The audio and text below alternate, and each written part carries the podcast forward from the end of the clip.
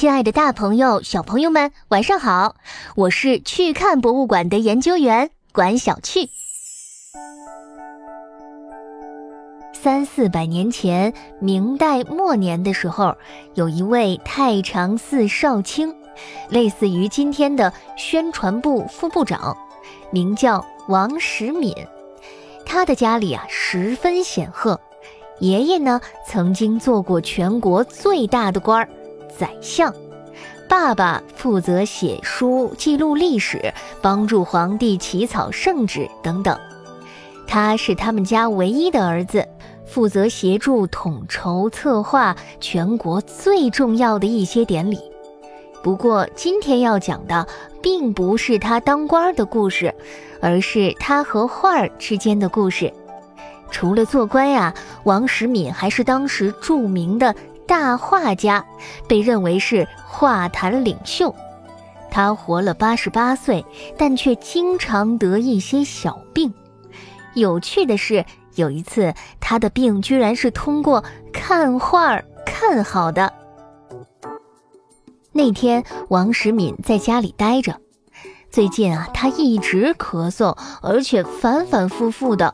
这让他心情糟透了。突然，咚咚，有人敲门。原来是另一位画家，也是他的好朋友王辉。王辉带来了一幅自己刚画完的画《西山红树图》。王时敏打开一看，嚯，这幅画可真不错。他请王辉把画留下。说自己想认真观赏几天。王辉走后，王时民把画挂在墙上，仔细欣赏。这幅画画的是秋天的景色，画面里的枫叶好像被风吹起，清澈的山泉从山上落下，溅起水花，又在山底汇成小溪，流向远方。画里的石头层层堆叠起来，好像是一朵朵巨大的浪花。他看着看着，好像进入了画里的世界，在画里游山玩水，欣赏亭台楼阁。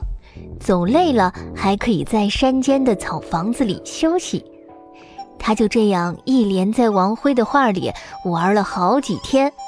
可能是因为玩的太高兴了，几天过去，折磨王时敏很久的咳嗽，竟然不知不觉的消失了。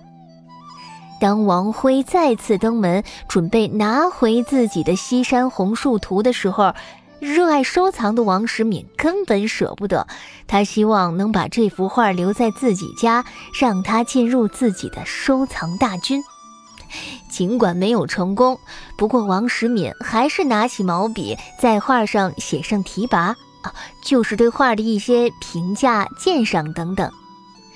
王时敏在题跋里热情赞美了这幅画，还写下了他治好自己咳嗽的奇事，也稍稍遗憾了一下自己没能收藏成功。要知道。王时敏是当时最著名的画家，还深受皇室的喜爱。他给这幅画做了提拔，这幅画的价值就会大幅提高。如今，这幅被人称为王辉画的最好的作品，收藏在台北故宫博物院。如果你有机会的话，可以也去欣赏一下，看看会不会也有什么奇遇哦。好啦，今天的故事到这里就结束了。想听更多有趣故事，欢迎关注“去看博物馆”，我在这里等你哦。